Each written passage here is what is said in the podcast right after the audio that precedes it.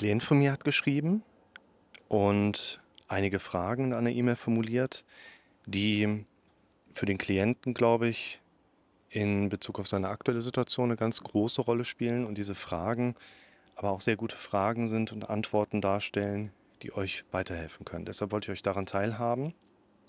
Hier ist es so, dass der junge Mann, dem ich da im Kontakt stehe, mich auch über YouTube, übers Internet gefunden hatte, so wie die meisten anderen mittlerweile auch, und hatte sich den Online-Videokurs mit Kommentar geordert.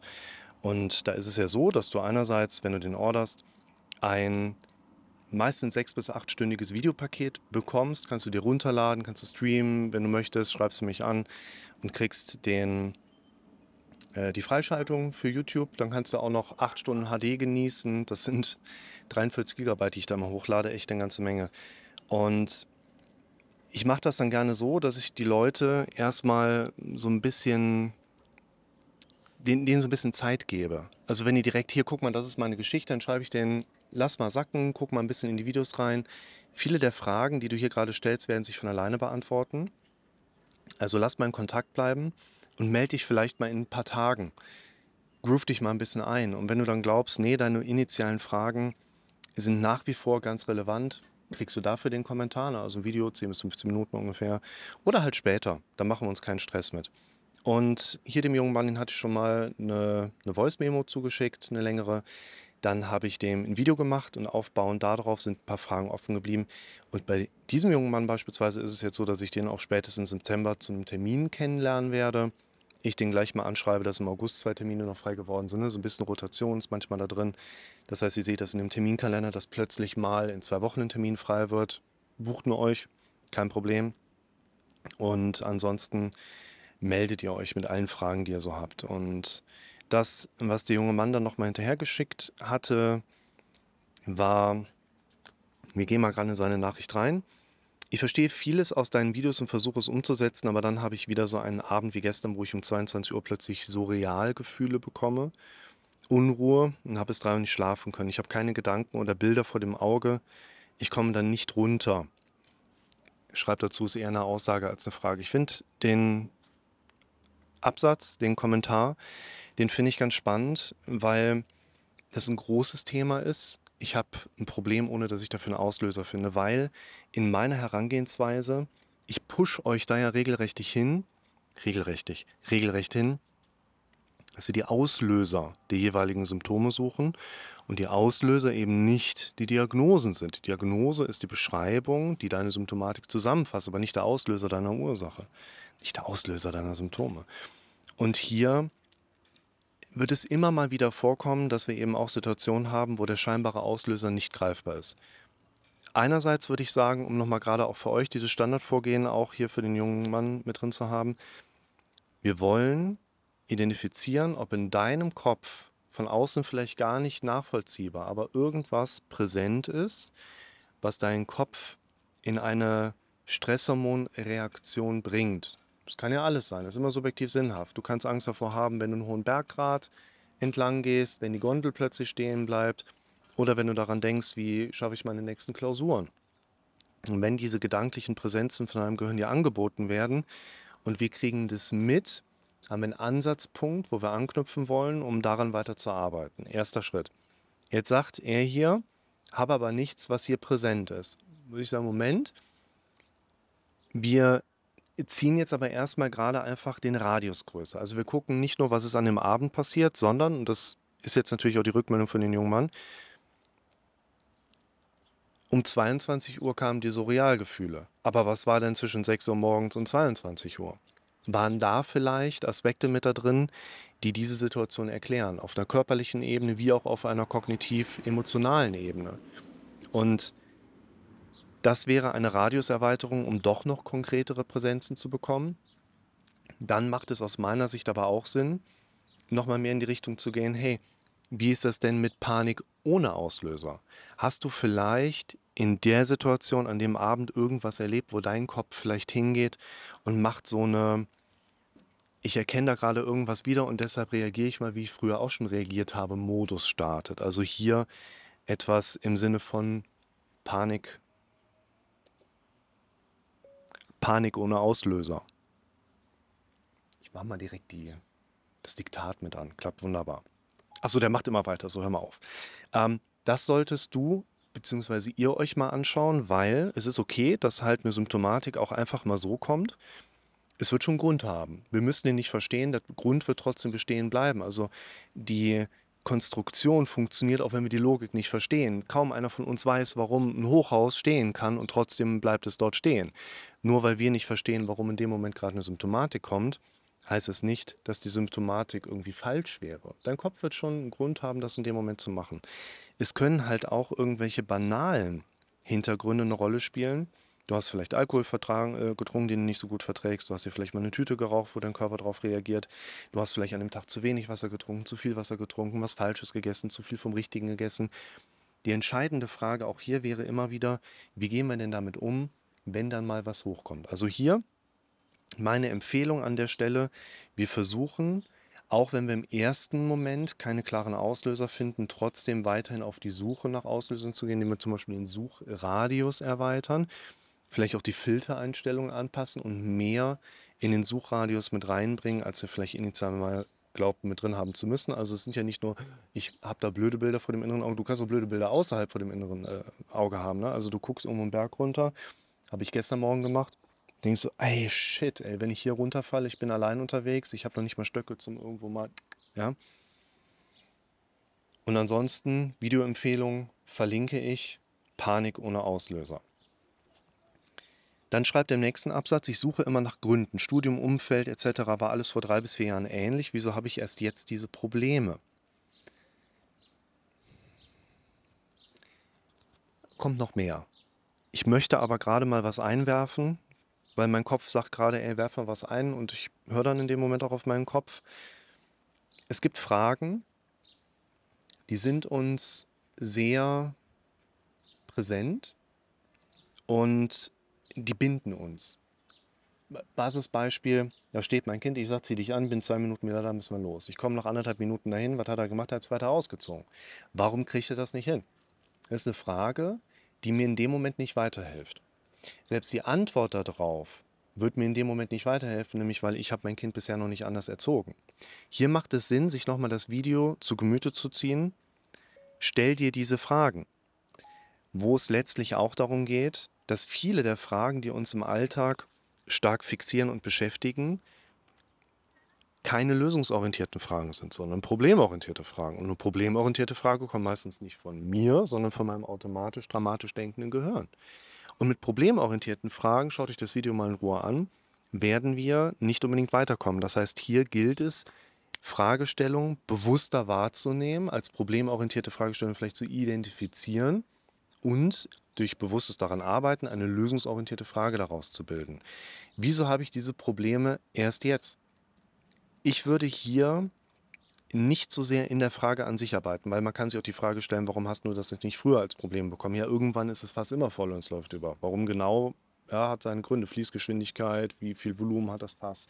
Wie viel erträgt unsere Psyche? Wie lange machen wir eine Sache weiter, obwohl wir sie nicht mehr wollen, bis wir dann irgendwann merken, dass wir sie nicht mehr können?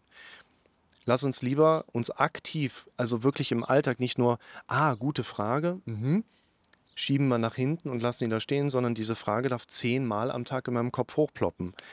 Wenn es mir in meinem Alltag zurzeit mal besser ging, was sollte ich da wiederholen, damit es mir wieder besser geht? Woran kann ich im Moment aktiv arbeiten, um meine Situation konsequent zu verbessern? Das wären andere Fragen, die wir jetzt gerade brauchen. Dann sagt mir mein Kopf, es muss doch in irgendwas liegen. Ich spiele dann mit den Gedanken von Krankheiten oder Unverträglichkeiten oder Übertraining oder eben Psychose. Psychose, Angst. Nur ein Inhalt, auf den wir gar nicht so stark reagieren brauchen, was aber nur klappt, wenn wir aktiv mal diese Frage einfach wegschieben. Okay, ich habe Angst, ich kriege eine Psychose, ich könnte auch Angst haben, ich kriege einen Hirntumor. Ich sollte mich lieber mit der Frage beschäftigen, wie kann ich mich heute noch gesund ernähren, um zumindest meinem Körper eine gute Grundlage für Veränderung zu geben. Auch hier nochmal der Hinweis, es muss doch in irgendwas liegen. Erstens Korrelationssuche. Unser Kopf sucht liebend gerne nach Ursachen und das kriegen wir dann mit und denken, wir müssten diesen Gedanken auch nachgehen, um irgendeine Form der Zufriedenheit zu erleben. Lass sie links liegen, mach was anderes größer, guck dir das Video zum Thema Ich verlinke euch das auch. Das macht immer Sinn vom Basisansatz her.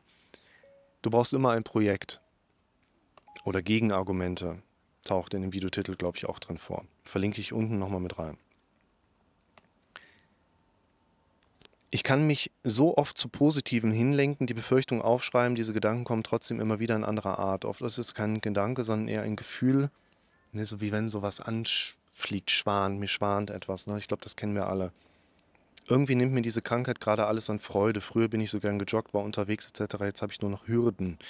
Natürlich versuche ich alles umzusetzen, aber irgendwie ist es sehr schwer, alles unter einen Hut zu bekommen. Also einerseits, die Werkzeuge, die ich euch allesamt anbiete, sind keine Werkzeuge, die ihr zu eurem neuen Hobby machen solltet. Ihr macht ein Werkzeug, um in dem Moment eine Relativierung zu bekommen, um danach ein Potenzial wieder nutzbar zu machen, mit dem ihr ja dann anfangt, die Sachen zu machen, die euch ein glückliches und zufriedenes Leben machen. Ihr solltet also hier Unterbrechungswerkzeuge nicht in dem Sinne wirklich in euren gesamten Alltag reinbügeln, dass ihr das quasi nur noch macht, um möglichst effektiv gegen euer Problem angehen zu können, weil das Problem, was ihr dann auch bekommt, ist, ihr beobachtet euer Problem und alles, was wir beobachten, machen wir in der Regel größer. Da passt das Video zu. So distanzierst du dich von negativen Verhaltensweisen und Gedanken, beziehungsweise so wirst du Negatives los. Das klappt echt gut mit dem Diktat. Das mache ich jetzt, glaube ich, immer so in den Videos. Coole Nummer. Und deshalb auch hier, die Veränderung kommt. Ihr könnt euch nicht, nicht verändern. Ganz wichtiges Thema. Wenn was nicht klappt, liegt es meistens nicht daran, dass es das Falsche war, sondern dass wir zu früh aufgehört haben, am Ball zu bleiben.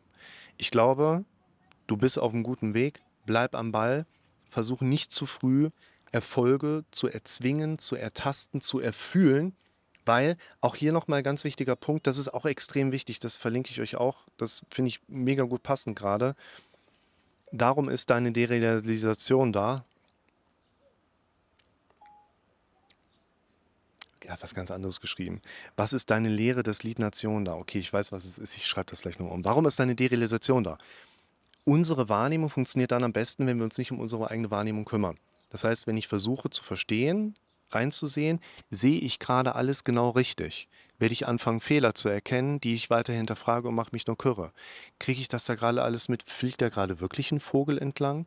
Das macht mich kürre, weil ich dann Informationen bekomme, die ich in meiner Wahrnehmung nicht mehr als die gewohnte Wahrnehmung erlebe, weil unsere Wahrnehmung funktioniert am besten, wenn wir da nicht unsere Nase reinstecken, wenn das einfach passiert. Wenn wir aber versuchen, schaut euch das Video mal in Ruhe an, da erkläre ich das ja wirklich da hinein zu tasten, ist es gerade richtig oder falsch, kriegen wir quasi keine guten Messwerte mehr.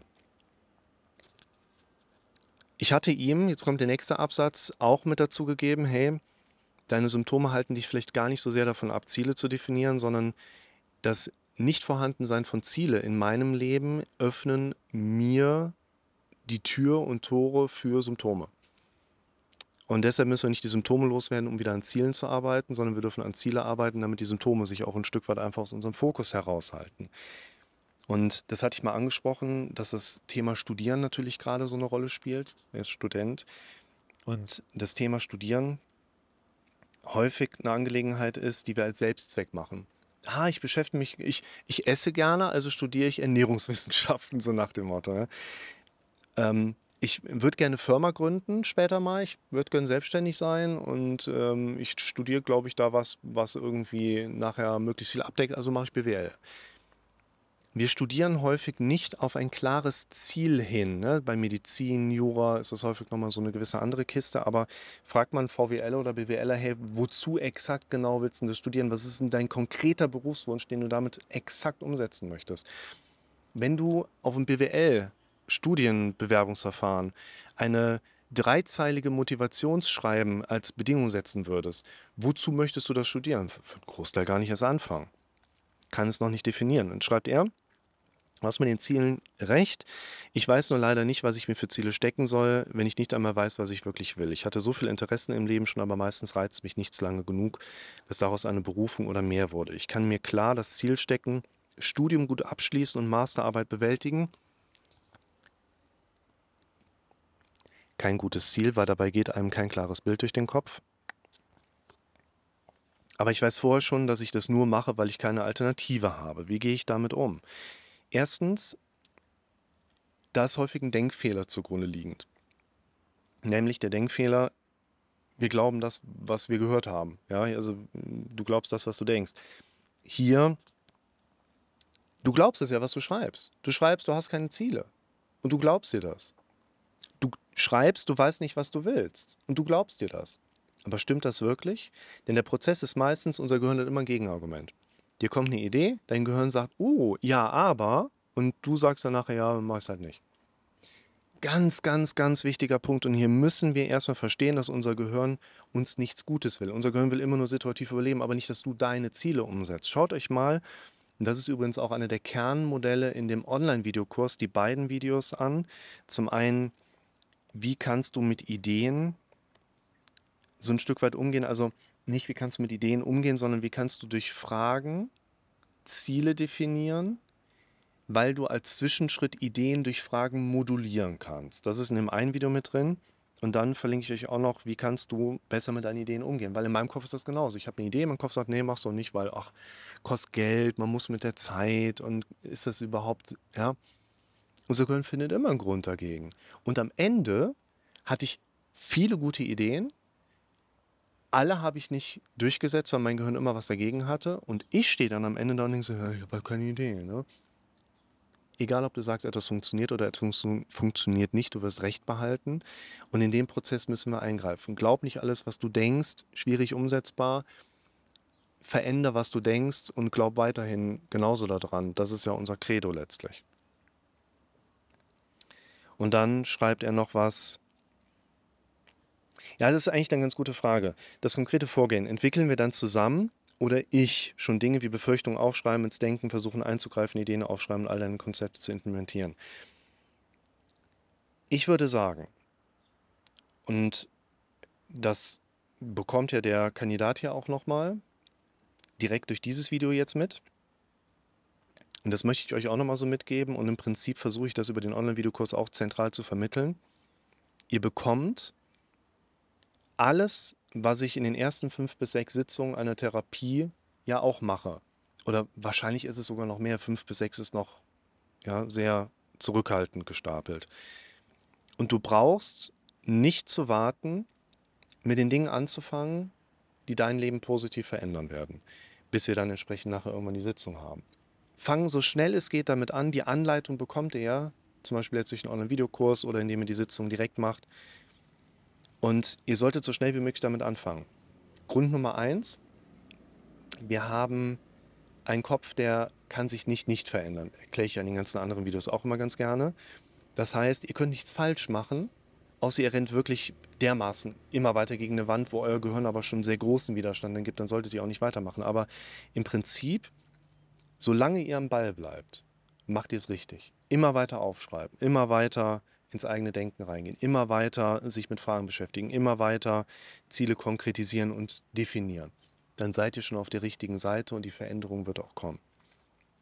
Und oftmals ist es gar nicht unbedingt nötig, dass wir da noch großartig Sitzungen anknüpfen, sondern ihr geht ins Verändern rein, ihr habt alles, was ihr braucht und die Leute sagen teilweise die Sitzung ab und sagen, alles klar, ich melde mich nochmal, wenn was ist, kann ja nochmal schreiben, ich buche mal eine Sitzung für Dezember jetzt ein, vier Monate voraus, Wunderbar, Happy Days. Und deshalb würde ich auch hier sagen, fangt so schnell wie möglich an, bleibt in Kontakt, meldet euch, wenn ihr Fragen habt, schreibt dann gerne mal zwischendrin. Und nehmt eine Sache noch mit, die mir ganz wichtig ist. Und dann gehe ich mir nochmal den Sonnenuntergang anschauen. Das, was dein Leben wirklich verändert, das sind nicht die 19 Minuten 18, die ich jetzt gerade hier auf meiner Kamera habe. Das sind nicht die 50 Minuten, die wir nachher in der Sitzung haben. Das, was dein Leben wirklich verändert, das sind die 24 Stunden minus die 50 Minuten, sieben Tage die Woche minus die 50 Minuten, die wir als Sitzungszeit haben. Also die Zeit, nicht die wir in einer Therapiesitzung miteinander verbringen, sondern die Zeit, die du mit dir verbringst.